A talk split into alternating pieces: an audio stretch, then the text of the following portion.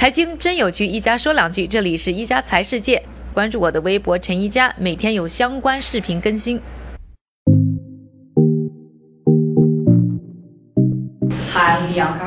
我是来自 OX3 媒体制作的比安卡，我们制作纪录片，通常在科技领域。我注意到你加入了一个瑞波币的董事会。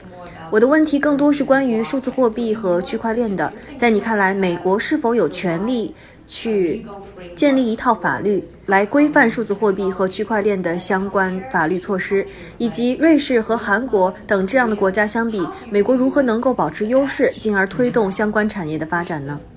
是的，我加入了瑞波币董事会。瑞波币是一家拥有全球支付系统的金融公司。这个支付系统部分使用了数字货币技术，但它实际上是利用区块链原理把银行连接在一起。目前有超过三百家银行客户参与进来。这些银行在新加坡举行了一个会议，就在上周。我加入董事会是处于对区块链技术的支持，因为这项技术非常重要。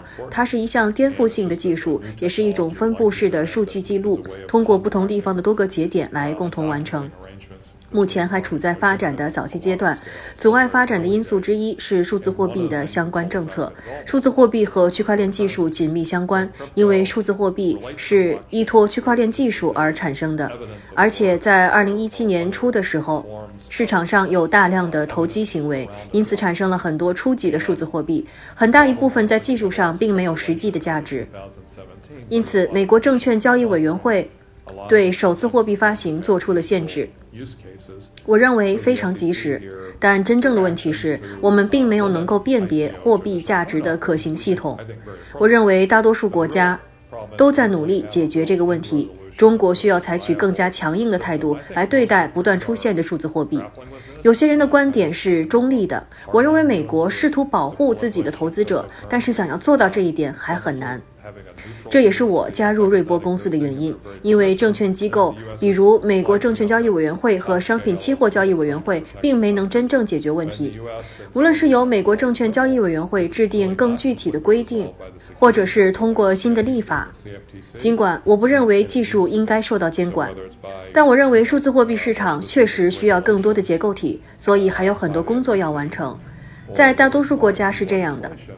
我的第二个问题是，目前数字货币市场在两千亿以下，相对来说规模还是很小的。有一些新的项目，像天平币之类的，而且中国央行也在考虑发行自己的数字货币。那么你怎么看这些问题呢？你认为在未来中央银行是否会考虑实施的可行性？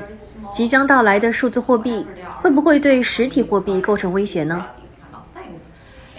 首先，我不想表现出好像两千亿不是很多钱的样子，但事实上，它对世界金融市场和经济影响确实非常小，所以我认为这仍然处在一个试验阶段。而且，数字货币只是部分的反映了区块链的价值，只是一个表象。有人推测技术发展提升了价值。真正的问题是，数字货币的价值和区块链技术的开发关系并不大，它还不足以造成任何方面，甚至是系统性的破坏。它的规模没有大到需要建立有效的货币政策。美联储对这种情况一贯的处理方式是，如果它的规模足够大，那么就会受到关注。但现在还不是时候，所以我认为这种早期的工作被称为开发系统的实验。天平币有一些错误操作。脸书出现了信任危机，正因为隐私和竞争问题接受调查。而且天平币的推出对央行的作用并不敏感，他们或多或少的暗示天平币将成为一种储备货币。现在有两种类型的国家想要成为拥有强大的银行系统和管理货币的成熟国家，很多国家都没有这种情况。所以我认为数字货币对那些不太稳定。高通胀和银行体系不成熟的国家更有吸引力。出于同样的原因，像这样的国家并不会想要失去对本国公民资源的控制。所以，我认为天平币成功的让所有人对它失去兴趣。他们需要做出退让，并重新考虑做出决定。关于他们公司的赞助。以及一些其他的问题。另一方面，中国在央行数字资产方面处于领先地位，我认为这很好。同时，我认为这是一种决胜于未来的领导力。你知道，将来货币会发生变化的，货币的正确表达形式会是什么。所以对我来说，中国的表现是这条路应该继续坚持下去。即使美联储现在也没有考虑到这个层面，我认为这是非常有趣和积极的。也许很多人需要将这些资金转移到国外，而瑞波在做的只是一个例子，仍然能够具有主流货币的价值。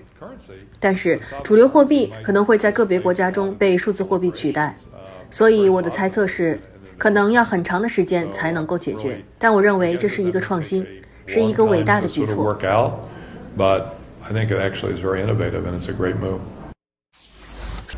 感谢各位的收听，我们明天再见。